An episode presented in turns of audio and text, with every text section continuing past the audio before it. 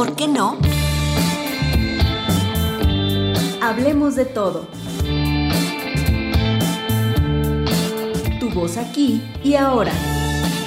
Bienvenidos una vez más a ¿Y por qué no? Esta semana en el México que nos duele platicamos sobre la mesa de trabajo que realizamos desde el Observatorio Estatal Ciudadano de Guanajuato con la Comisión de Gobernación y Puntos Constitucionales del Congreso del Estado relativos a la iniciativa de reforma eh, propuesta por Acción Nacional a la Ley del Sistema Estatal Anticorrupción. También platicamos sobre la búsqueda implacable del prestigio virtual de nuestra prestigiosa Universidad de Guanajuato, eh, la reconfiguración del crimen organizado en Guanajuato también, y la repartición de terrenos electorales en Acción Nacional eh, desde lo nacional y luego lo bajamos a, a lo local. Así que acompáñenos en esta increíble aventura y por qué no.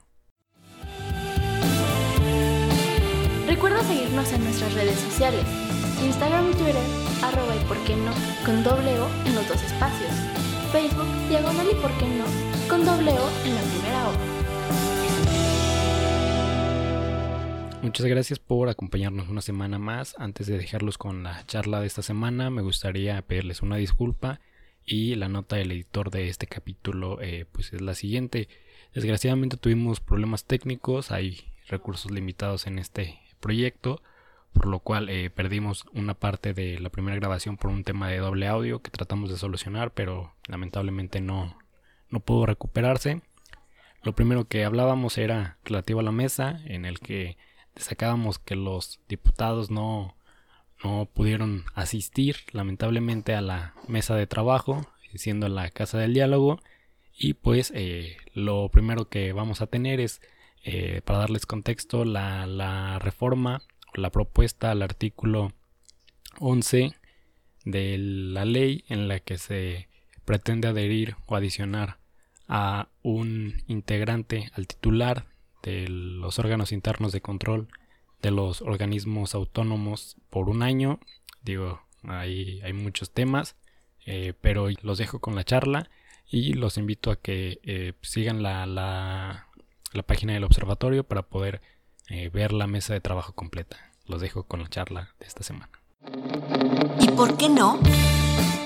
Este artículo 11 propone que uno de ellos eh, se integre por periodos de un año de forma rotativa entre todos los órganos eh, en el cargo, en el comité coordinador, cosa que un año de inicio. nos parece que no, no permite que haya un una productividad, una productividad al interior del comité, pues hasta, hasta eh, ya, como, es lo, como, lo, que dice, lo que seis no, años está, no basta, el periodo, el periodo presidencial, tres años, tres años es para completar y los otros tres es para estar en funciones, no te alcanza el tiempo, es un poco, es un poco, imagínate, imagínate si conoces no alcanza, un año, un año en el que nos habla de cuatro si ya llegué, ahora sí, ya llegué, ahora sí en el mes 11, ya me voy, ya me voy, ya sí. seguirá pasando, llegas, te presentas, o sea la siguiente, sesión es que vamos a trabajar, cómo vamos, a dónde le damos. La otra, la otra ya entregas resultados porque ya te vas, güey. Exactamente. Sí, son, son solo cuatro sesiones ordinarias las que tienen durante todo el año.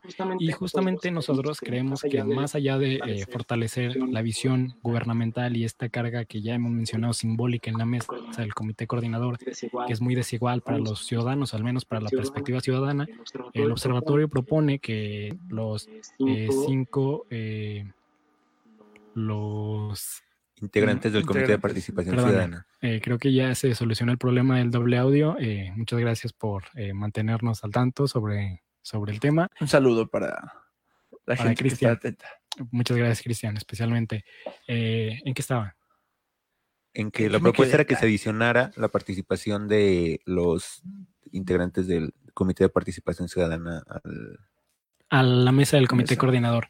Nosotros proponemos que se integren los cinco, en este momento solo hay cuatro, que de los cuatro, como ya hacíamos eh, este, esta referencia ciudadana que se conoce que, que este comité actual nos saca un perro de una milpa. Nos saca un perro de una milpa, eh, con sus excepciones claras y de las cuales hablaremos más adelante, pero eh, queremos que la perspectiva ciudadana esté en esa mesa con estos cinco integrantes y adicionamos eh, la de la visión de un diputado, en este caso aquel que presida la Comisión de Hacienda, para eh, fortalecer a lo mejor las iniciativas o los proyectos que estén encaminados al área eh, legislativa. Eso, en relación al artículo 11. En el 23, en la segunda propuesta, que no se menciona en la iniciativa de acción nacional, pero que nos parece muy relevante y que Saúl tiene elementos de sobra para platicarnos sobre ello, eh, pues el artículo 23 de la ley del sistema nos habla de las atribuciones que tiene este comité. Máximo órgano de participación ciudadana, máximo eh, promotor de la presentación de denuncias del combate a la corrupción, que pues promueve, promueve, pero pues nada más no, no hace ni una cosa ni otra. Eh, perdónenme, en, en, otra vida no, no mencioné que, que, traen como cosas bien innovadoras, traen un reto de los 100 días que parece eh, van a hacer una dieta o van a... Van a El detox. ¿Cómo es? Sí, sí, sí. Van a iniciar un, proceso de desintoxicación. Van a cambiar el rumbo de su vida, pero bueno. Siempre justifican a través del artículo 23 que no pueden presentar denuncias cuando son el órgano de alguna manera eh, representante de, de, la participación, del combate a la corrupción, quien de alguna manera es un ejemplo para la ciudadanía. Bueno. Entonces, ¿qué? ¿Para qué está? Para cobrar y legitimar. ¿Cuánto, cuánto cobran? Como todos los órganos, este, comités. ¿Legitimar a quién? ¿A la sociedad? El actuar gubernamental, güey. O sea. en nuestro capítulo pasado. Entonces, no. Bueno, ya. Así las ¿Cuánto cobran, Saúl? ¿Me recuerdas? ¿Al año? Su presupuesto, 6 millones de pesos al año. Para no rendir resultados. 6 millones. ¿Quién la presidenta o el presidente? A ver, dime el nombre. Y la Marisa, la maestra y la Marisa. Ya, ya lo hemos mencionado mucho en este programa, ah, pero algo, algo, importante de señalar Porque no le queda claro a ella que es la presidenta. no, no le queda claro que es ciudadana, o debería ser ciudadana. Todavía se preguntan si son funcionarios o son ciudadanos. El problema es la cobardía que tuvieron cuando les pregunté, oigan, ¿y de qué lado están? ¿De lo del poder o de lo del ciudadano? Híjole, ¿sabes qué? Tenemos nuestro reto de 100 días. Ahorita va a empezar la clase de CrossFit. Eh, me tengo que ir. Me tengo que ir. Adiós. y ella... Ay, no, no puede ser. O sea, no puede ser que gente, gente. Aquellos que se les pagan 6 millones al año por combatir la corrupción, denunciando, eh, fortaleciendo ser un órgano, ¿no? bueno, es, autónomo.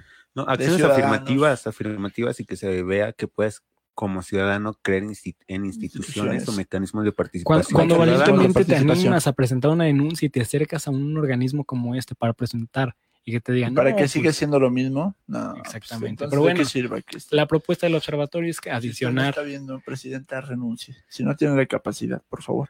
¿Cuántos años queda para ella? ¿Va llegando su último año. Su último año. Ay. Preside y se va. Bendito. El peor es que un año de inactividad en el combate a la corrupción son cinco años de degradación social, güey. Nos debes... Son cinco años de enriquecimiento ilícito de funcionarios, son cinco años de no, no, no puede ser. Mismas prácticas y de acrecentar las brechas de desigualdad. De impunidad, sobre todo. lo más en este estado, ¿no? Y este la cifra negra sigue creciendo en este Guanajuato que ya hemos mencionado. Imagínate. En este Guanajuato de élites políticas. ¿Qué habrá pasado a una persona como yo que va al CPC y le dice, oye, ¿sabes qué? Este, tengo una. Ocurrió esto. Ocurrió esto. estos son los hechos. Considero que hay un acto de corrupción ahí están atentando en contra de la y una violación de derechos humanos. Claro, eh, presumo que hay esto, ¿cómo ves? Hay que denunciar y que digan, no, ¿sabes qué? Es que yo no. Oye, pero si no que denunciáramos que tú ibas a estar ahí como se No, o sea, sí, sí, sí, sí, sí te pero de lejos. Como esto, como lo otro. Yo te veo de yo, yo, puedo vigilar. Eh, es como estas... Pero no, imagínate, o sea, a lo que voy. Este, tú como ciudadano dices, chin, o sea, era la institución que me daba la confianza o el comité o los ciudadanos que me daban la confianza como para sentir un respaldo en la denuncia, en yo actuar y hacer efectivos mis derechos y tratar de poner un granito de arena en el combate a la corrupción y la impunidad. Y quien creí que me iba a apoyar no me apoyó.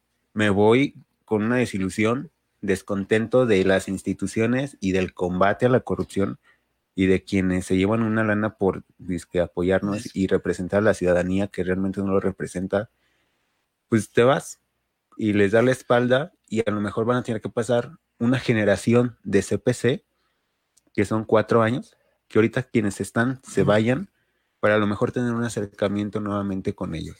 Y así no quieren que la, ciudadanía se desencante. Es lo que te digo, es un desencanto de cuatro o cinco años en lo que vuelve a dar y a renovarse este sistema, pero este sigue siendo el discurso de que las cosas han cambiado, que las instituciones o los no, No, deja tú de que las cosas han cambiado, ya lo mencionamos en el capítulo pasado.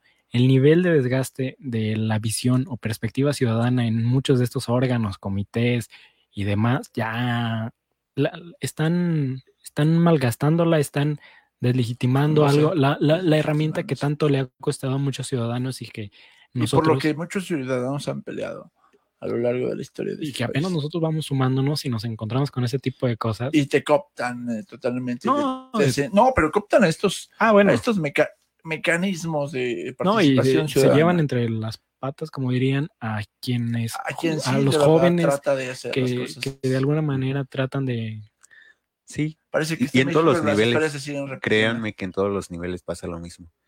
Y, vamos a hablar, vamos a hablar sobre, sobre ello, pero solamente se me viene a la cabeza esta cuestión de, de, seguimiento de lejos, como las típicas imágenes Oye, acompáñame, no, yo de aquí te veo. Que, cuando mandaban al niño a la tienda y decían, no, acompáñame, no, no.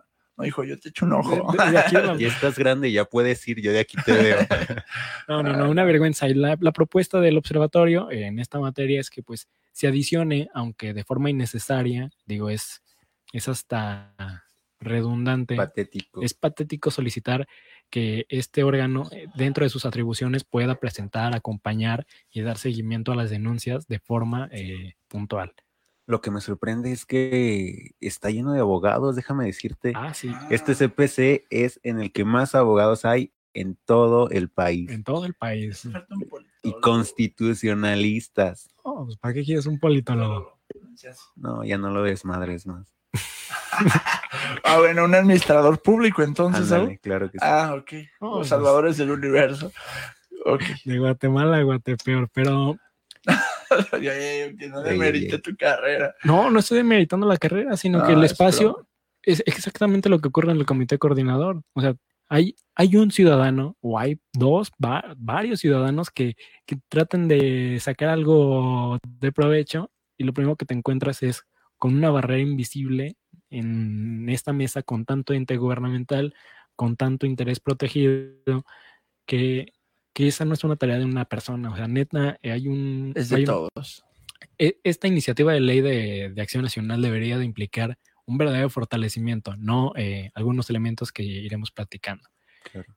Eh, bueno, ya mencioné que es innecesario porque, digo, dentro de sus responsabilidades están adheridos a, a esta línea de responsabilidades administrativas del, el 123, si no me equivoco. Y eh, pues como ciudadanos... 116 y 117 creo. Correcto. O sea, no, tendríamos por qué proponer esto, pero... Es que te digo, se les olvida 116 si son funcionarias y creo que 117 si son este, ciudadanos o al revés. Pero sí desconocen. Cuando... Pero no, somos abogados. Cuando hay este... Cuando hay intereses por ahí o, lealtades, yo lo que platicábamos en el capítulo pasado, ojalá tengan la oportunidad de, ir a verlo, decía, bueno, el problema quizás en Guanajuato es que quieres pertenecer a una élite y aunque no haya intereses y no seas ni proveedor del Estado, ni del municipio, ni tengas algo que ganar, juegas a, a la lealtad, al amiguismo, al híjole, no te voy a incomodar porque luego quizás tú tienes un poco más de fuerza y puedes ejercer algo sobre mí o me recortas el presupuesto o esto, lo otro, hay varios mecanismos que sirven como para manipular o intencionar el actuar de la ciudadanía que participa en esos espacios y pues ellos llegan con esta idea así súper bajísima de decir, bueno, yo de aquí voy a vivir y aquí me voy a posicionar y de aquí a lo que venga. Este es un trampolín para mi futuro. Y, y, eso hace que los mecanismos no, no funcionen. ¿sí? no, entonces es. ¿Cuántos años han pasado? Porque se ve que no pasa. Lo, que decíamos en otra vida, o sea, Guanajuato vive en una cápsula en la que se repite constantemente la historia, la, las mismas. Parece una novela, un realismo mágico. Jorge Bergongoite ya lo mencionamos también en el capítulo pasado, lo, mencionaba, pero bueno, vamos a seguir porque si no, no, no avanzamos. No avanzamos como Guanajuato. Ah, perdón. Otra de las cosas muy interesantes que hay en esta iniciativa están relacionadas al artículo 20, en la que nos hablan que el comité de selección, otra, otro ente o otra pequeña, otra pequeña fracción en la que hay muchos eh, espacios, muchas áreas de oportunidad en la que pues podríamos pensar en otro tipo de opciones. Bueno, lo que se menciona en el artículo 20 es que este mecanismo o este comité de selección deberá estar encargado de evaluar al comité de participación ciudadana, pero eh, desgraciadamente esto te va a gustar mucho, Rubén, pues ellos van a ser los encargados de generar la metodología, van a eh, generar los indicadores y van a definir eh, los proyectos para evaluar a este comité. Bueno, al menos ahí espero que sí haya metodología. Sí, pero, pero hay, hay, dos cosas, hay, no, hay muchísimas cosas que desgraciadamente por eh, la intensidad de las propuestas ah. no, no lo mencionamos, pero el tiempo que está el comité de, de participación ciudadana en los cargos y los del comité de selección no permitirían un, eh, lo que mencionábamos sobre las eh, carreras en la Universidad de Guanajuato, no hay un periodo eh, para poder medir el impacto que tienen estos actores y funciones o administraciones que, que desgraciadamente, pues bueno, se crean, pero la propuesta del observatorio, al menos es que sea una eh, metodología que tenga plazos definidos, que tenga indicadores que verdaderamente evidencien lo que es eh, este, este comité y especialmente que no caigamos en, la evaluación o el análisis que hizo el Observatorio Ciudadano Legislativo en el Congreso, en el que eh, si usted me escucha y está interesado en la materia, puede puede escribirnos o puede eh, buscar el, informe anual de este, de este observatorio y en una página, en una sola página describieron toda la metodología con la que evaluaron el Congreso y lamentablemente, eh, digo, hay muchísimos elementos que nos dan el año pasado para darnos cuenta que la evaluación que tienen de arriba del 94% ni siquiera se acerca a lo que este Congreso ha hecho. cifras maquilladas. Sí, digo, son metodologías. Es que no es que la cifra esté maquillada, o sea, es que te pones a medir el número de veces que el diputado pidió la palabra desde su curul, el número de asistencias, el número de participaciones en tribuna, el número de, o sea, participaciones en mesas de trabajo. Y, y una cosa que a ellos les encanta, el impacto jurídico, administrativo, económico, que si usted analiza, eh, bueno, ni siquiera necesita analizar, nada más lee eh, la exposición de motivos y el impacto que tienen cada una de las leyes en Guanajuato, carecen, en mi opinión, de un análisis eh, exhaustivo. No hay ninguna, no hay ningún impacto justificado o argumentado en estas. O juristas, perdón. Es, hay un sesgo enorme en quienes. Quienes gobiernan no quienes gobiernan, quienes asesoran a, nuestros representantes, o sea... Y, desgraciadamente Somos la opinión de, la ciudadanía, digo, al menos, eh, no sé si, si en esta realidad o en la otra, eh, les platiqué que eh, el asesor del Partido Revolución Institucional nos señalaba como funcionarios públicos que necesitábamos argumentar y, y defender. y motivar. había, en serio? Había muchísimas cosas que, que los invito a ver la, la mesa de trabajo completa, digo también eh, disculpen por los nervios, pero eh, creo que al menos nosotros dejamos un punto en la mesa y es que la perspectiva ciudadana en el fortalecimiento de este comité y de a, su vez que permitirá eh, empoderar a la ciudadanía es lo más importante más allá de seguir fortaleciendo los entes gubernamentales. Y tanto así que se metieron hasta el tema de la constitucionalidad de la ley, ¿eh? por, el planteamiento que hizo el grupo parlamentario de Acción Nacional o quien presenta la iniciativa, ¿no? Dijeron, bueno, sí, muy bien tu ley y me estás diciendo que vamos a, trabajarla, a escuchar las propuestas que nosotros tenemos, las áreas de oportunidad que vemos desde la acción civil, desde la sociedad civil organizada, y creemos que esto es algo que los legisladores tienen que tomar en cuenta y cayeron en el debate de la constitucionalidad de sus propuestas. ¿Sí la viste? Claro que sí, yo sigo todo lo que hacen. Este, no puedo acompañarlos porque tuve una reunión a puerta cerrada con el director de obras No, no se crean.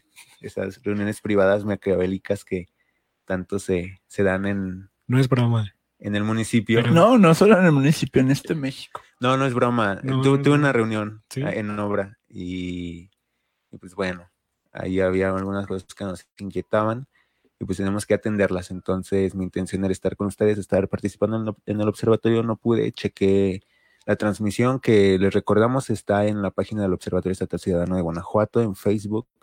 Ojalá lo puedan ver. La compartió también el Congreso del Estado en sus redes, sociales.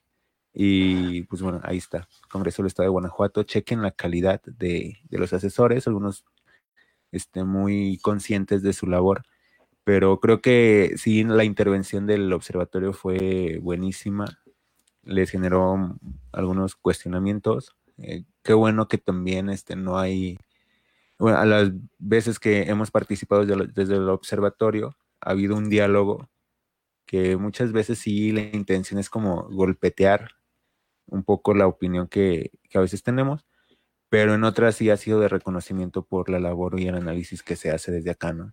No les gusta que les digas que sus leyes o sus propuestas están mal, pero evidentemente hay que decirlas basándonos en las metodologías que nuestro experto eh, realiza, pero como ciudadanos siempre vamos a ser una voz ahí tratando de incidir en el por el beneficio de los guanajuatenses.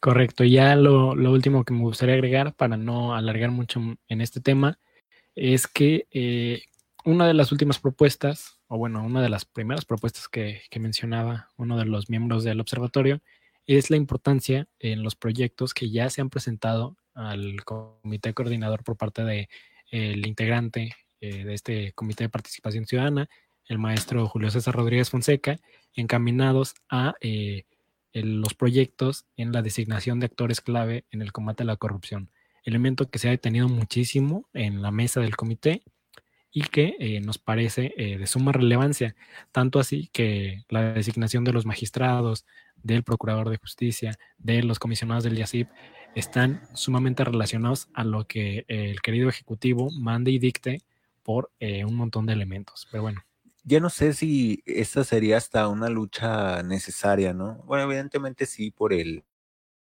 desarrollo y la parte quizás estos pequeños pasos que ayuden a, maniatar al Ejecutivo en las designaciones de, estas personas, pero también en un proceso que vimos que pues ya se dio sin la intervención de, nuestro gobernador, como lo es el procurador de los derechos humanos, pues terminamos padeciendo una imposición de alguien muy cercano a su grupo y afiliado, militante del partido en el poder. Entonces, ya no sé qué, se tiene que hacer como para realmente tener personas, mm, servidores públicos, por así llamarlo, este, con esta vocación de ver por la ciudadanía en los puestos eh, que deberían de funcionar para ser un contrapeso ejecutores. Al, poder, ¿no?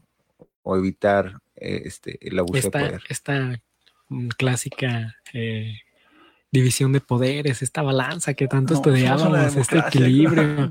Pero bueno. Autónoma. No sé si, si quieren dejar este tema y empezar a hablar sobre lo que ocurre, eh, o bueno, lo que nos enteramos a través de, medios relacionados a Digo, siempre mencionamos el cinismo y, la forma de simulación en este Guanajuato, pero pareciera que siempre nos dan elementos y me refiero a el descaro público y a esta, este olvido de una deuda tan importante del año pasado, de un movimiento estudiantil muy significativo. Antepasado ya.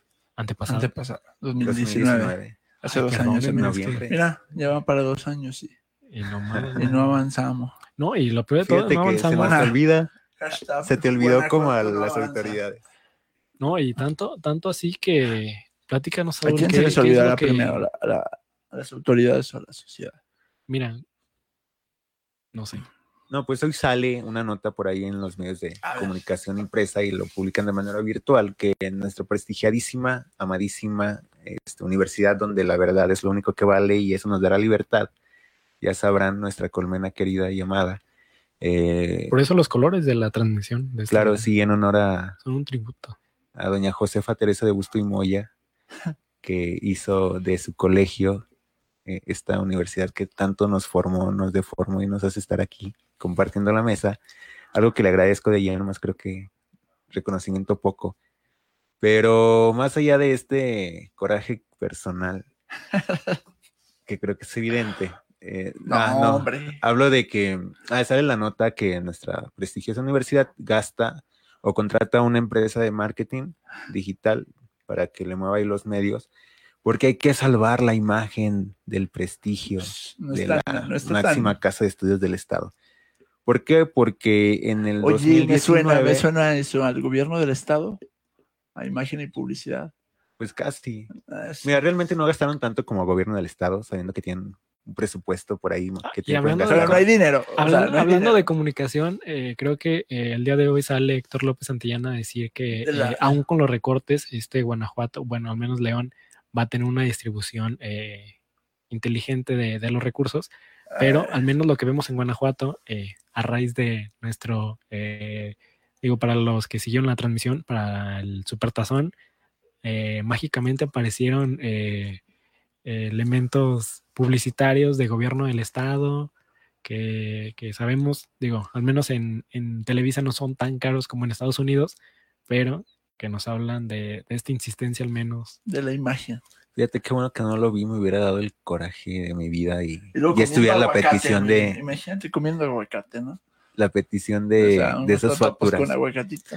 No, bueno, este, es que tienen que reconocer que en el 2019, a finales, por ahí de noviembre, y desde antes, acá en la división de la que fuimos parte, le hicimos daño a la universidad, atentamos contra su prestigio, contra su imagen y contra esa grandeza que siempre ha tenido. Nos atrevimos a, a cuestionar el acoso de los profesores que son intocables, porque vimos algo que no se tenía que ver. Entonces le hicimos mucho daño y por eso es que la universidad actúa de esta manera. Entiéndanlo, el problema somos nosotros.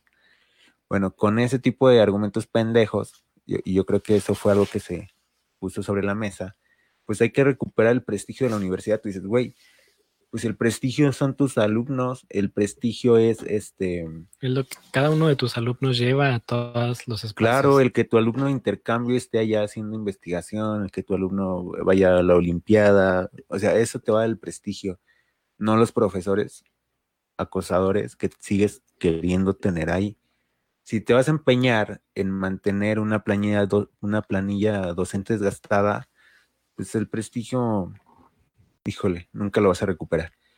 Pero bueno, tratan de hacer eh, resurgir la universidad cuando sabemos que también eso quizás va a ser generacional y la neta ojalá se den cuenta que su gasto es innecesario, esto es una cuestión de que van a tener que pasar quizás 10 años para que la universidad pudiera recomponerse.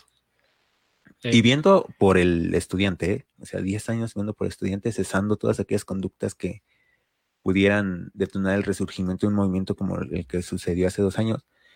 Pero, pues bueno, creen que pagando publicidad y pautas en Facebook, Instagram y Twitter van a van a reposicionarse, las chavas van a sentirse seguras, ¿no? Viendo publicidad de... Ay, mira un post bonito, ya me siento mejor. Ay, mira, es rosa. Ay, es muy inclusivo. Mira, tiene el moñito...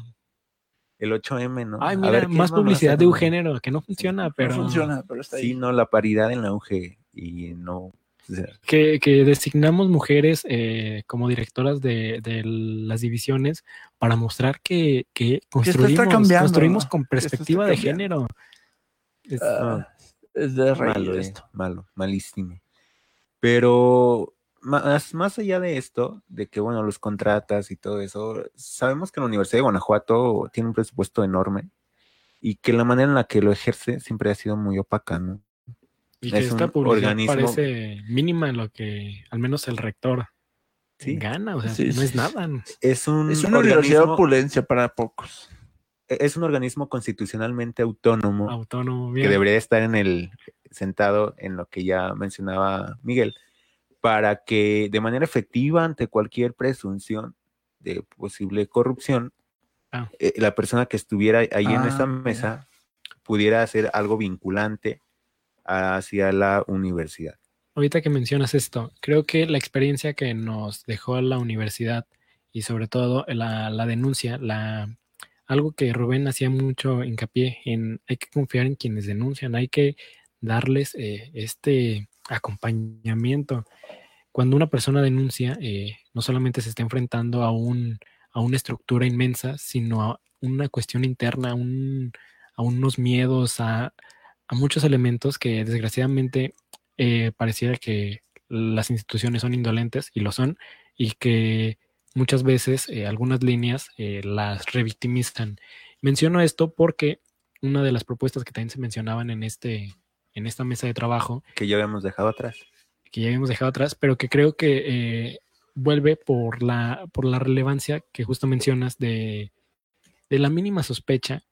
Eh, esta era una de las propuestas que mencionaba. La mínima sospecha en cualquier ámbito público debería significar la separación de la persona señalada del puesto para permitir que la investigación y, todo el proceso se de forma objetiva, eh, segura y transparente todo lo que ocurre al menos en la universidad nos muestra que los primeros que saben de, de quiénes presentan denuncias, quiénes señalan, quiénes critican, los primeros que saben de, la información que debería ser eh, confidencial, confidencial eh, y anónima, los primeros que saben son los denunciados. Claro. Digo, esto es algo que está ocurriendo y que, insisto, no, no, no, una publicidad pagada en Facebook, no creo que ni cerca pueda reparar el daño, ni simular repararlo. Eh, daño que causaron. Sí, no, para nada. Pero bueno, la estrategia va en, encaminada a segmentar un poco el mercado de la Universidad y, de Guanajuato. Y a dividir la, la comunidad que mencionábamos, que apenas arrancaba a construirse una verdadera visión universitaria de, de los jóvenes, esta unión en todos los campos. Que se decía que había comunidad, ¿no? Pero sabemos que la Universidad de Guanajuato también es un espacio donde hay ciertos, ¿cómo decir? Grupos, grupos de, alumnos. Lo, que mencionábamos de ciudadanos, ciudadanos, estudiantes de ah, primera, segunda y, Claro, entonces eh, seguramente la publicidad va a ir direccionada, este, cierta para quienes se creen que la universidad sigue siendo el monstruo que va a ser Harvard defendiendo... en 11 años. A capa y este, otra para decir, bueno, vamos trabajando, vamos bien. Y otra como para vender, eh, ser la mejor oferta educativa, que seguramente lo es, la mejor opción en educación superior del Estado para futuros este, universitarios. Pero bueno, en siete meses le ha entregado a, la empresa que está llevando todo este rollo algo así como 122 mil pesos, que realmente no es mucho. O sea, es la quincena de un director de división, quizás. y la mensualidad del rector, lo que se le paga al rector. No, lo que gana su chofer al mes. Lo que gana. No mames. Pero realmente no es mucho cuando la Universidad de Guanajuato sabemos que tiene una estructura grandísima y nos hemos visto beneficiados de su estructura en ese sentido. Hablamos de la capacidad que tiene para hacer radio, la capacidad que tiene para hacer televisión, la capacidad que tiene en hipermedia y sobre todo este equipo de comunicación, ¿no? Este equipo de comunicación y enlace, que por ahí son algo así como 36 eh, funcionarios y que derogan al año eh, más de 16 millones de pesos solamente en eh, sueldos y salarios. Mm, o sea, tienes 35 personas que te pueden hacer todo ese jale, pero necesitas un externo porque... Pero que no funciona. la libra. O que no te gustó. O sea, ¿qué, qué, qué, está pasando? O sea, era lo que mencionaba cuando comenzaba a hacer este comentario, que la Universidad de Guanajuato pues, gasta de manera muy opaca. Este, no, hay como muchas transparencia en sus modelos de cómo designa este, a quiénes van a ser los proveedores, por qué ellos y, y así. Entonces, quizás. Una licitación no estaría. Una, una licitación, no, una, ¿cómo se le llama? Este, una. Sí, licitarlo, licitarlo. Pero yo considero que esto quizás no puede ser relevante o quedaría como en el absurdo por el monto, quizás, ¿no? Dices, bueno, 122 mil pesos, pues es muy poco. Pero la intención sí, la intención sí hay que sacarla a la luz. Esto de querer reposicionar a la universidad porque los alumnos el año pasado con su movimiento le hicieron daño y hay que recuperar el prestigio y vámonos a través de las redes sociales, eso está mal, está patético. La segunda, ¿por qué contratas una empresa externa cuando se supone que tiene la capacidad? Y la tercera nos demuestra la manera en la que se manejan los recursos en la Universidad de Guanajuato. Esta vez fueron y llama la atención por el tema y fueron 122 mil pesos en siete meses.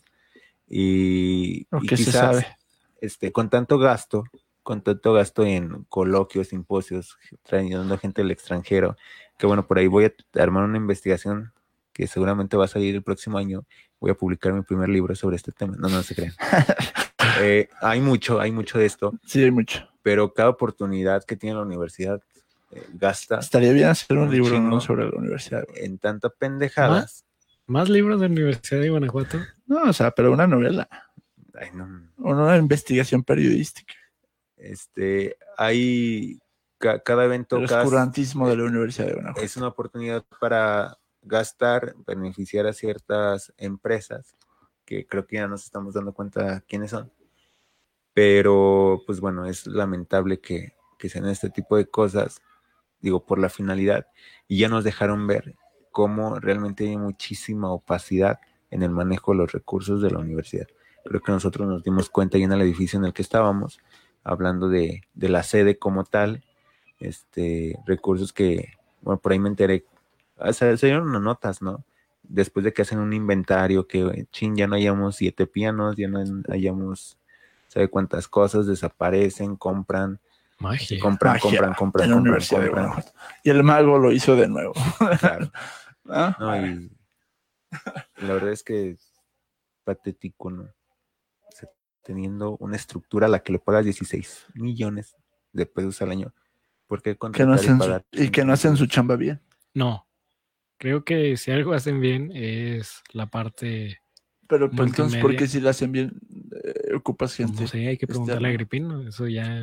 Agripino, si nos estás viendo. No creo. Esa pregunta. Bueno. ¿algo más que quieran agregar sobre este punto?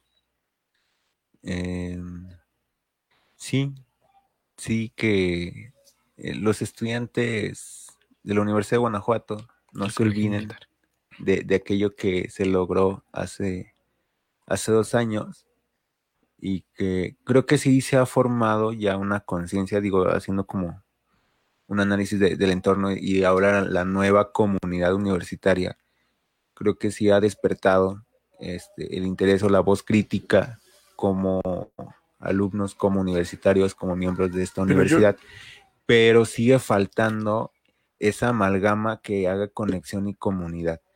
Ahora nos dieron un elemento más para poder conectar entre campus, entre abejas como tal, que fue la dolencia o el padecimiento del acoso, el ver esta realidad adversa como universitario, pero sigue, sigue sin consolidarse el mecanismo de formación comunitaria que nos permita después, en el momento en el que creamos pertinente, armar un pedo como el que armamos hace dos años. Pero bueno, eso es mi último comentario y ojalá y que no se pierda y que perdure más allá del profesor acosador que es inamovible. Correcto, y esperemos que, eh, sobre todo con la contingencia, eh, los estudiantes estén más atentos en esta materia porque creo que el descontento, no solamente a raíz de lo que ya se ha mencionado, sino al poco eh, criterio y sensibilidad que están teniendo, eh, sobre todo las autoridades, porque los maestros, no, no, no, pero hay muchos maestros que eh, tienen esta vocación de, de aún en las condiciones en las que nos enfrentamos hoy en día, de dar una clase al menos medianamente de calidad.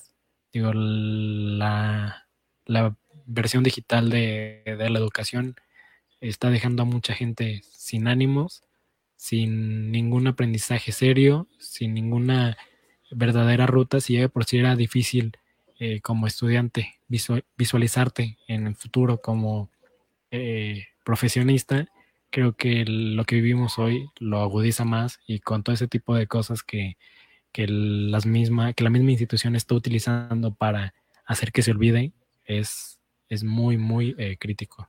Sí, lamentable, la verdad. Ya después hablamos de cómo se reconfigura el poder dentro de las divisiones y, y como si no hay voluntad de hacer nada. Digo, ya cuando consideremos que como que se está ahí realineando el alumnado. Volvemos a sería bueno, la mecha. Sería bueno recordarles lo que sucedió. Bueno, ahora, ¿qué, con qué nos vamos? ¿Con qué nos vamos, Rubén? ¿Quieres hablar sobre la reconfiguración del... La reconfiguración de, una vez más, del cártel Santa Rosa de Lima, porque parece que no se acaba. Ya, ya llegó nuestro especialista. Eh, recordábamos ah. la materia con gran ímpetu. Y digo, ya más escuchaba a David Saucedo, digo, especialista en la materia en Guanajuato, pero ya afortunadamente la gente puede tener el de casa. El de casa. El de casa. Exactamente. Adelante, Rubén. No, pues estaba hace poco, hace pocos días salió una entrevista al quien se dice o se asume como nuevo líder, líder del cártel Santa Rosa de Lima, eh, que es el, es el M1, así se apoda el alias, el M1 y, y así fíjate que hacía referencia a, no, tú dale. a, David Saucedo, ¿no? Decía que lo que decía el señor. Ah, sí, sí, sí, citas a David Saucedo. Sí, no, no, no, lo cita él, yo, ah. yo no. Ah, este, decía que... ¿Quién cita a quién? El M1 citaba a David, Saucedo, ¿no? Porque pregunta, o sea, le preguntaba al entrevistador, no sabe, no, no sé, no sé quién sea el entrevistador, y él decía, el M1, que lo que dice el señor, pues unas cosas son ciertas y otras cosas no. ¿No? Que esa que guerra de entre carteles, que, que se dice que otra vez está, o sea, se, se asoman, pues están a la vuelta de la esquina en el estado, pues no, no, no, no, no lo ve él y que esa, bueno, y también menciona este líder, o el que se, así se domina, se denomina líder del cártel Santa Rosa de Lima, dice que pues el cártel no ha desaparecido, que ahí sigue esta alianza con con este el cártel de Sinaloa, los Viagras, eh, mm, estas células de que fue fueron parte de familia michoacana, este, caballeros templarios y todo esto, pues derivó en eso. Yo creo que lo que se asemeja en Guanajuato, o lo que pasa en Guanajuato, es como el cuento de nunca acabar, ¿no? Del narcotráfico aquí en México. Que eh, desmantelan una cabeza y, siguen saliendo otras, ¿no? Como el caso de del cártel de Milenio, ¿no? Con los Valencia, que después empezó a hacer con los torcidos y la resistencia, que esos, torcidos se convirtieron en el cártel Jalisco Nueva Generación, lo que pasó con Familia Michoacana, que después fue Caballeros Templarios, luego Caballeros Templarios pues ya no hubo, luego hubo los Viagras, y luego está Cártel Los Unidos, ahora es aquí, recuerdo aquel video, no sé si usted como ciudadano leonés recuerda aquel video en, el 2015, creo, donde salía una persona con una camisa de con una camisa de león y atrás una bandera de, del león y decía que era de la Unión, la Unión León, ¿no? Y empezaban a amenazar gente y decía que ellos iban a, a liberar a León de esos rateros y esos secuestradores y esos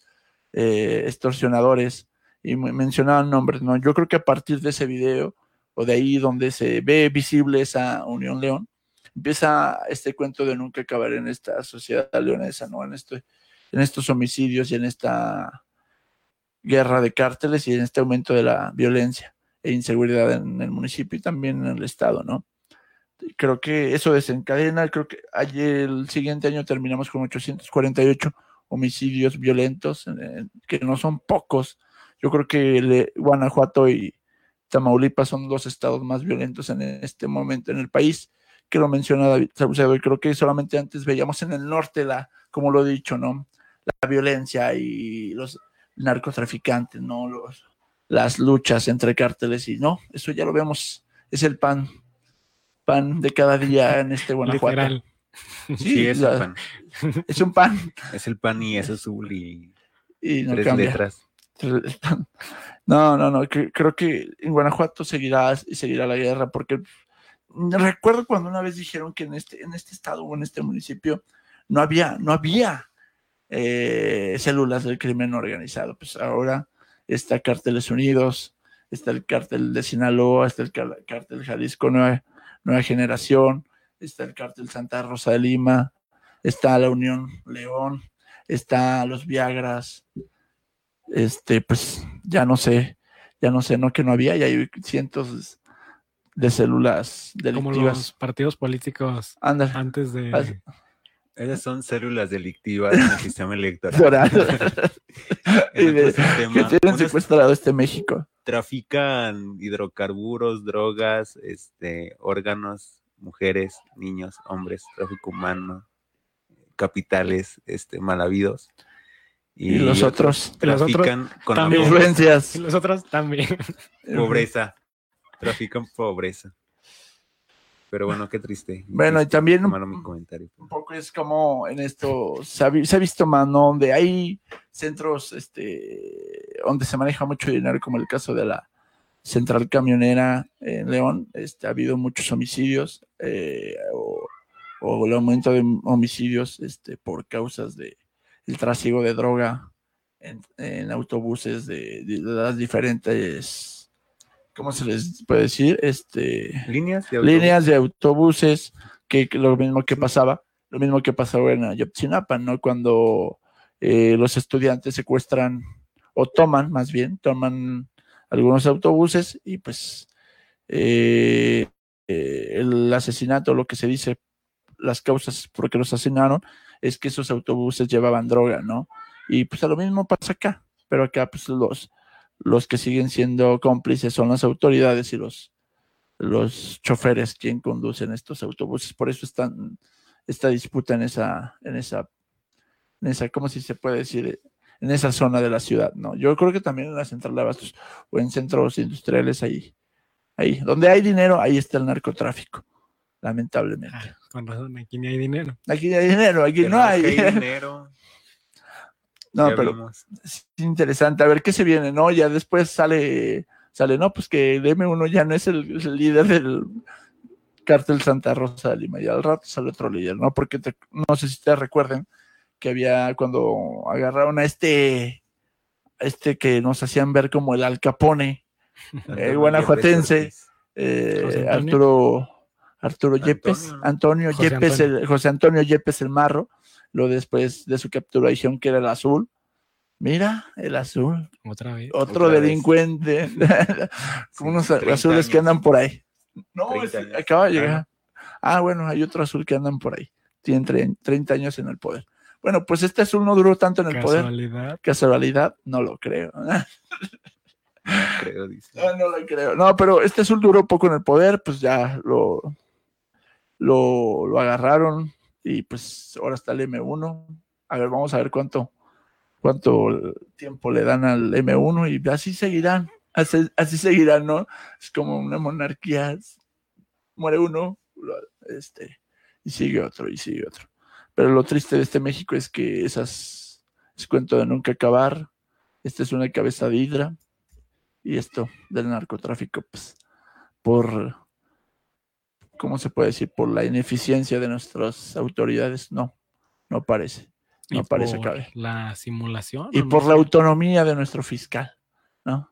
Que este sí es el único que tiene autonomía en este estado. porque suena a otra realidad. A otra realidad. Pues así, así el Guanajuato. Parece que Yo no sé si es ineficiencia, porque ya lo dijimos. ¿O sería voluntad? ¿Poca voluntad? No, no, no. Entonces, ¿qué es? Bueno, sí, quizás sí.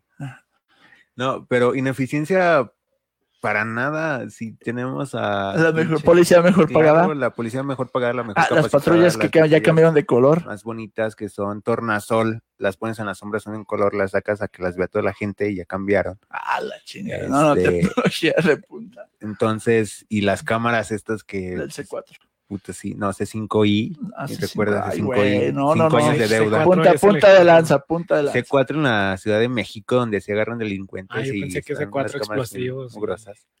Pero aquí no, aquí tecnología de punta. Y luego con la tecnología. No sé para qué sirva, ¿verdad? Pero se, se oye chido. No, ¿cómo no? ¿A poco no Pues yo no he visto resultados, ¿eh? Redujeron eh, el número pues de robos de autos. Pues yo no he visto resultados porque los últimos, los últimos. Háblele al micrófono. En las últimas semanas, eh, pues fue asaltado un restaurante famoso en esta bella ciudad de León, Guanajuato. Brasil 2000. Brasil 2000. Este, también una casa de empeño, pues hicieron hicieron de las suyas amantes de lo ajeno, y así, y así cientos de leoneses siguen, siguen los amantes de lo ajeno. Los amantes de lo ajeno, este, siguen haciendo de las suyas, ¿no? Y yo no sé de dónde se dice que hay resultados. No, es que resultados para quién. ¿Para la sociedad? En el discurso las cosas están bien, ya, lo hemos discurso, no, dicho. Ya, ya no tan bien.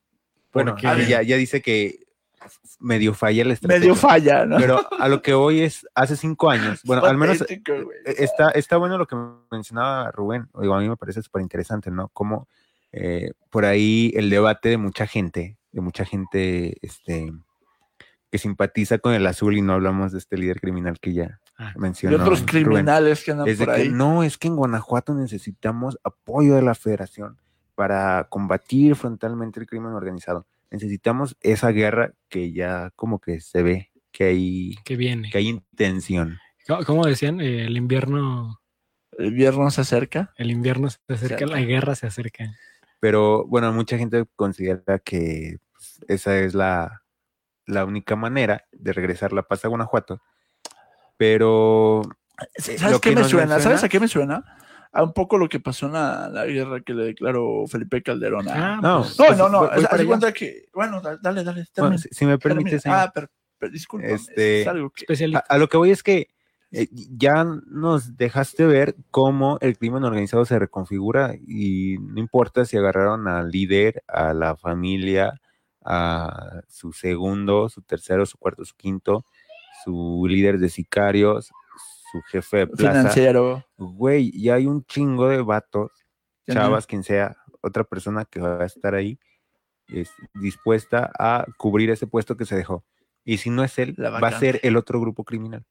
Porque aquí en León, en Guanajuato, este, todo está peleado.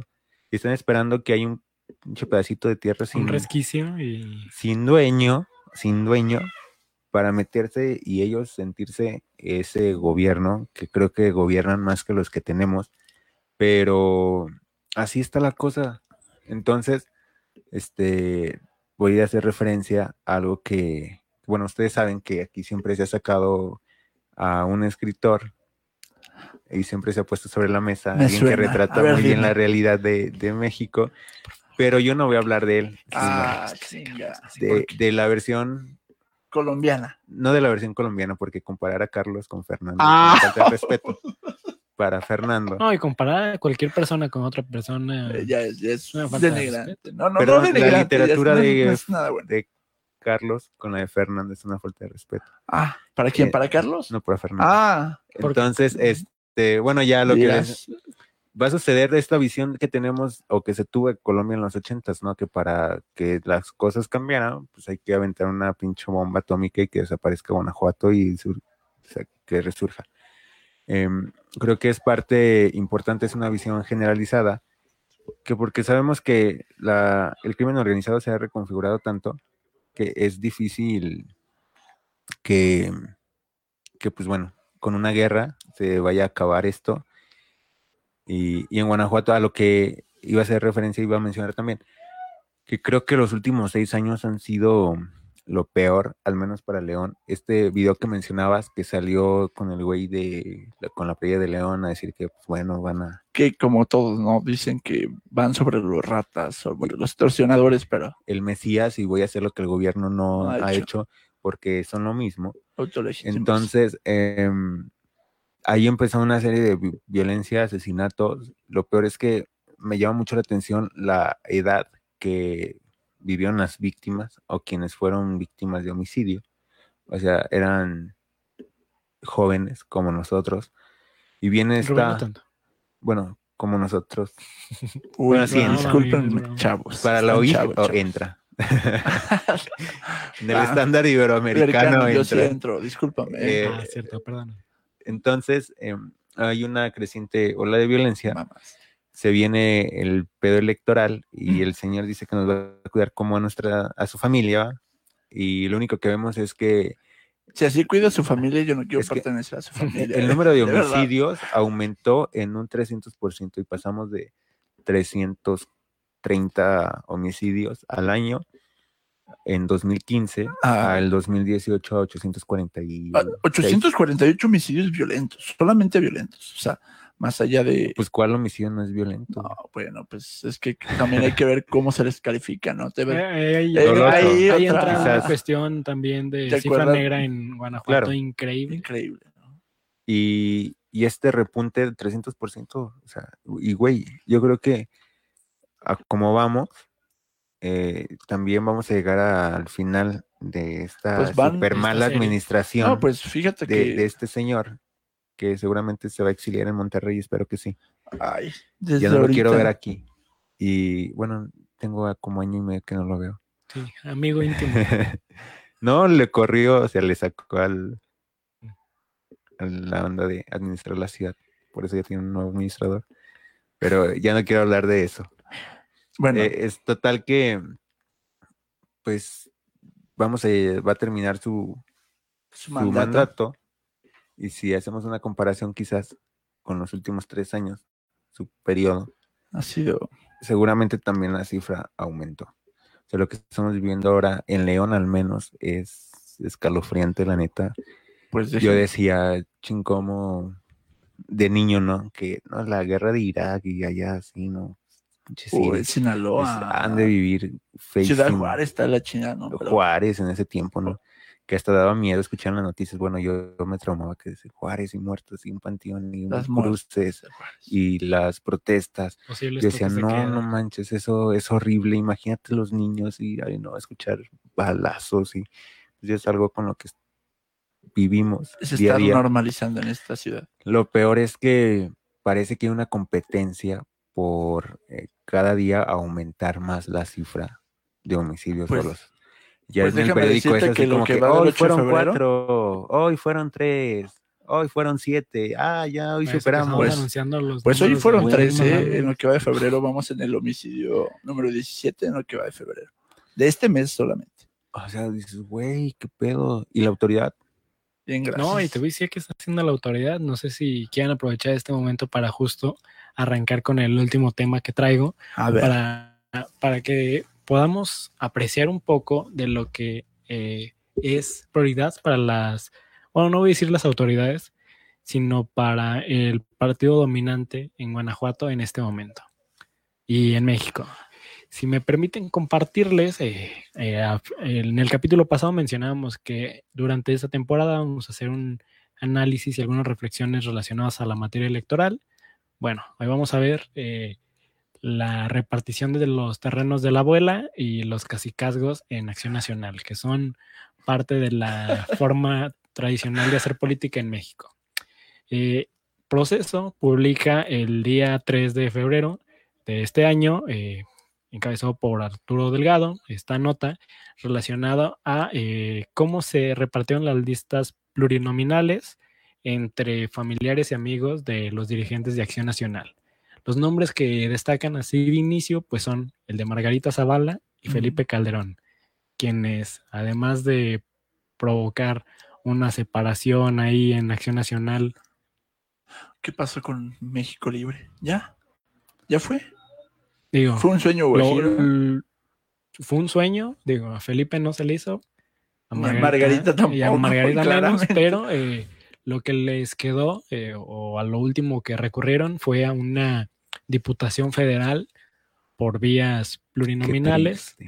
Y, fíjense cómo, cómo, son eh, las cosas que, que reporta el proceso que ante el temor de, la derrota en su distrito, en el distrito 10 de la alcaldía de Miguel Hidalgo, eh, ella eh, opta por... Eh, Galvez sigue siendo de la alcaldía Miguel Hidalgo? Creo que Desconozco. Creo que sí. Bueno, ella vive en Álvaro Obregón, pero negocia la, plurinominal en Miguel Hidalgo. Eh, fíjense cómo son las cosas que eh, negocia eh, su ingreso de alguna manera casi segura a la segunda circunscripción. La gente que nos escucha y que de alguna manera como que son conceptos electorales que siempre como que suenan. Pero bueno, ella es en la, ella ocupa el segundo lugar de aquellos que se puedan posicionar de forma por representación proporcional. representación proporcional. O sea, usted no necesita votar por Margarita, o sea, votando por el partido. Votando, por el, partido, eh, de alguna manera está votando eh, por Margarita. hay posibilidad. cada voto que usted haga por Acción Nacional, hay más posibilidad de que Margarita, Margarita sea diputada federal. Entre a la Margarita y, y, de alguna manera, pues Calderón. Felipe Calderón. Bueno, en la lista, eh, quien la encabeza es eh, un personaje muy reconocido en Ciudad de México, que se conoce es Cacique y de nombre Jorge Romero. Pero bueno, le, aquí viene lo que me, me, sorprende mucho más porque justo hace esta, o bueno, hacía esta reflexión de cómo cuando éramos pequeños veíamos en la televisión a algunos personajes, al menos yo lo recuerdo en El privilegio de mandar y cosas así como la... Cabrón, pues ¿cuántos años tienes? No lo acabo, acabo, de nacer casi. Eh, bueno, o sea, me refiero a que esos programas que como de pequeños me llamaban la atención sobre la política cómica y la tragicomedia en, en esa materia, pero bueno, había eh, eh, personajes que ya ubicamos desde hace muchísimo tiempo en quienes hoy aparecen en esta, en esta lista. Eh, quien aparece en la tercera posición, eh, por una posición plurinominal, es Santiago Krill, que si lo recuerdan, de alguna manera es mentor de Marco Cortés. Él ha ocupado la Secretaría de Gobernación, durante el periodo de Fox. Ha sido aspirante a la presidencia en dos ocasiones. Precandidato. Un opositor muy fuerte a Andrés Manuel, ¿no? Es el que empieza cuando Andrés Manuel era jefe de gobierno. Ah, pues sí, porque pues era parte de Fox, ¿no? Y era como que el que golpeteaba ahí.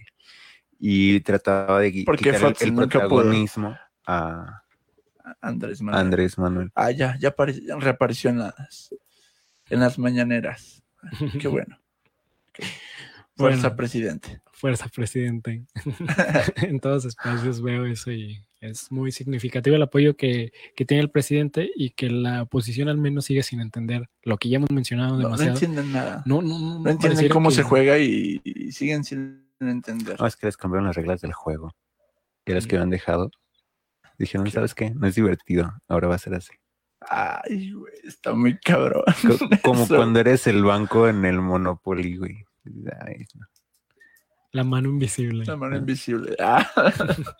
bueno, déjenme, déjenme platicando un poco. Digo, Santiago Krill es un personaje que en la política eh, ha mantenido una ruta bastante fuerte y lo que más me, me, me gustaría que ustedes pero, pero Como que se apagó Miguel también. No, sí, sí, ya, ya está en declive. Pero lo que me gustaría que la gente que al menos que nos escucha y ha llegado hasta esta parte es que se dé cuenta de los nombres que, constantemente aparecen, digo, en Acción Nacional, en la política mexicana, y esto se da los en Madero, en la Acción Nacional, los Krill, los... Este, este Santiago fue coordinador político de la campaña de Ricardo Anaya, quien hoy replica la estrategia que en algún momento Andrés Manuel ejecutó en los recorridos a través del país. Había, había unos memes muy buenos en las redes sociales. el que quería conectar su iPhone, ¿no? ¿Viste? O que dice, mira, aquí también hay naranjas como en el Walmart. No, ah, sí. ¿A poco son naranjas? También las encuentras en, el Walmart. No, ese, ese estaba buenísimo. Haz de cuenta que se ve como en. No, no sé cómo decirlo. Hay un corral y, había un puerco, así como gente que tiene sus animales, los engorda. Y se ve que se asoma la nariz, la trompa del puerco. puerco y, y el Anaya así como queriendo conectar su cargador ahí en los orificios. Y es así como que, ay, güey. Como un cargador europeo. cargar su iPhone. Ah, está mamoncísimo. Ese también del de Walmart está súper chido, ¿no? Voy a recorrer todo México y como en un, no sé, como en un trono y cuatro personas cargándolo, ¿no? Está también muy, muy, algo Digo, si recuerdan, en algún momento yo les dije que había políticos jóvenes que consideran a Ricardo Anaya un ejemplo a seguir. Están siguiendo algunas de sus estrategias, que, insisto, son estrategias que le están... Eh, Como el... copiando. Copiando Andrés Manuel. Pues bueno, déjenme continuar. En el cuarto lugar, un poco para ir bajando a sorpréndeme, sorpréndeme, por favor. Eh, en el cuarto lugar de esta, de esta lista de plurinominales se encuentra... Eh, la presidenta estatal del PAN en Puebla, eh, de nombre Giovanna, Genoveva, perdón, Genoveva eh, Huerta, Y eh, uno de los personajes que estaba eh, interesado o aspiraba a este espacio, que aún no, no, sé si ya eh, quedó definido, pero es Román Cifuentes. Si ustedes lo conocen, es el presidente de Acción Nacional en Guanajuato, quien acaba de dejar el puesto para contender por ese espacio. Digo, es, es muy, muy interesante porque él deja este lugar y, en la lista, eh, no, no, no, eh, no, no conozco mucho a la persona que ocupa la presidencia interina en este momento, pero lo que me sorprende es que al analizar lo que ocurre en México en relación a las listas plurinominales, eh, digo, el nombre de Román Cifuentes aparece ahora como candidato a una plurinominal o una diputación federal. Pero eh, lo más sorprendente es que si usted eh, revisa la publicación de Periódico Correo del 2 de febrero, encontrará la lista de aquellos que contenderán por una diputación de forma plurinominal en Guanajuato. Y eh, lo característico es que aquello que podemos observar en el plano nacional o federal se replica en el estatal porque eh, muchas personas estuvieron al tanto y lo denunciaron, pero una de las personas que está contendiendo por el puesto y que estoy seguro Saúl eh, me dará muchísimos más ejemplos de esto, es que eh, la secretaria ejecutiva del gobernador, Diego Sinue, ocupa la, la segunda posición en la lista plurinominal en Guanajuato, que es muy probable la tenga pero esta, esta mujer, de nombre Diana Estefanía Gutiérrez Valtierra, pues no cuenta con eh, la experiencia eh, ni como legisladora ni como parte de ningún ayuntamiento. Digo, desgraciadamente. Ella eh, viene a aprender igual que Videgaray. Aquí sí voy a ser muy puntual y, y los voy a interrumpir. Yo creo que el ejercicio de nuestros derechos políticos electorales no debe estar limitado en ninguna, de ninguna manera por la instrucción universitaria o la experiencia que puedas tener. Lo sorprendente es que aquí al partido en cuestión le gusta formarlos, les gusta primero hacerlos regidores, síndicos, alcaldes, que jueguen ahí, se diviertan un poco antes de hacer algo. Pero también sabemos que le gusta meterlos de alguna manera reconocido. Es que dijiste antes de que ah. eh, contiendan a hacer algo, digo. Pues sí, ah. pero em, quizás es eh, como, ¿cómo decir? Ah, pues arroparla para hacer que eh, comience su carrera como diputada local. Después quizás mandarla a puestos de ejecutivo o, hacerle carrera legislativa y que sea una persona de renombre y tengamos a la próxima Gora Reynoso, este, diputada 20 veces. Alejandra Gutiérrez. No, ellas son nada todavía. O sea, una. Pero Alejandra Gutiérrez ya lleva una diputación federal. Sí, pero Alejandra Reynoso, o sea, que. Que puede estar. ¿eh? Ya, ya estuvo en plurinominal, ya estuvo de elección, ya es senadora. Este, ¿qué, le falta a la señora? Ser gobernadora. Seguramente estuvo de síndico regidor, aunque sea suplente. O un Juan Carlos Romero Hicks. Ah, él también está en la lista. O sea, güey. Digo, no, no quise traerme la, lista completa. No, él, sí se la avienta por por este mayoría relativa, ¿no? Sí, él sí, está registrado para contender. Sí, sí, sí. Pero, para él, para que va a Diputación Federal de nuevo.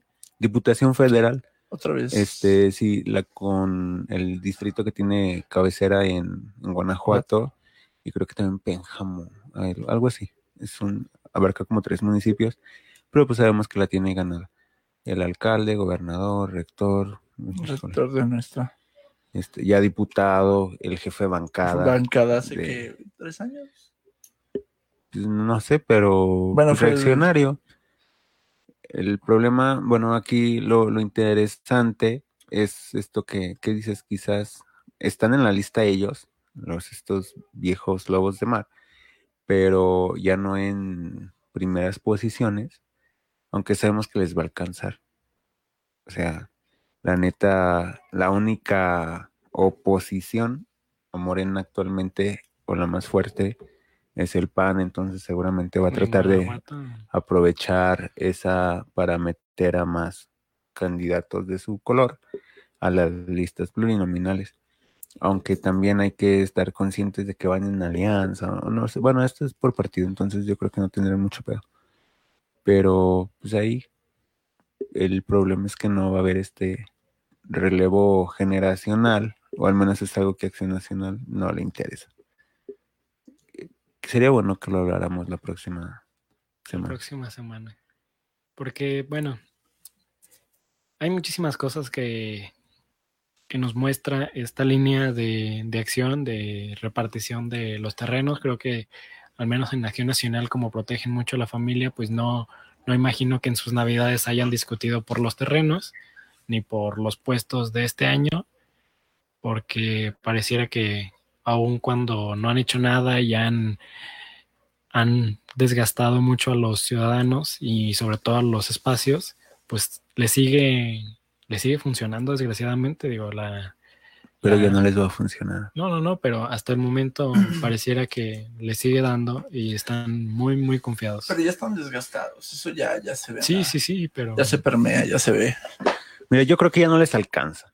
No, no, no, pero lo que me refiero es que les dio hasta este último sí, sí, sí. año.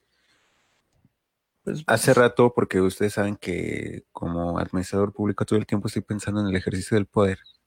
Dice, bueno, ¿y qué chingados va a hacer el PAN para ganar esta elección? ¿Qué le alcanza? ¿Qué tiene? ¿Qué va a hacer? Este, la verdad es que a nivel local o federal. No, a nivel local para mantener las alcaldías, para mantener este el Congreso, que es algo que seguramente no te digo va a perder la mayoría, pero sí va a reducir sus escaños y ahora sí va a tener una oposición fuerte. Eso espero. Espero. Porque está ya muy desgastado. Dije, bueno, eh, en el Congreso sucedió esto, sucedió esto, la, esta legislatura, estos cabrones perdidos corrupción, señalamientos, esto para allá, para acá. Nada, no pasó, fue de noche. Em, el, Estado, que pues, no tiene dinero y que no sé qué tanto pendejada, ahora está apostando por hacer su fuerte o capitalizar eh, una cuestión generacional, con lo que ya platicamos la semana pasada. Y seguramente nada más va a ser como que algo del momento. También esa amnesia de los guanajuatenses, este, puede jugarles en su contra esta vez. Porque si hablamos de compra, coacción y estas formas tan malísimas de incidir en la población para el voto, estos apoyos son de una y vámonos. Y hay otros que bajan de más arriba, que están siendo dados este, de manera mensual o bimestral o una cosa así. Entonces, eh, no sé. Que Son hasta malos para hacer lo que tanto han... Tanto les ha funcionado. Tanto les ha funcionado, exactamente. Esta vez ya no tienen con qué competir, qué hacer. La violencia es algo... Venía pensando eso en el transporte público de camino para acá. Eh, este... Decía, bueno, es que ya la violencia está, ya permeó en todas las estructuras ya los empresarios que te protegían, que te ayudaban, que te financiaban, que decían, bueno, vamos y voy contigo, mi candidato, mi próximo alcalde, este, ya también se sienten inseguros, ya también se sienten traicionados por ti. y pues bueno, muchas gracias si llegas a esta parte, hasta ahí pudimos recuperar la, charla del lunes pasado, eh, del México que nos duele, en el que te recordamos, todos los lunes alrededor de las 6.30 estamos transmitiendo directo desde Facebook Live.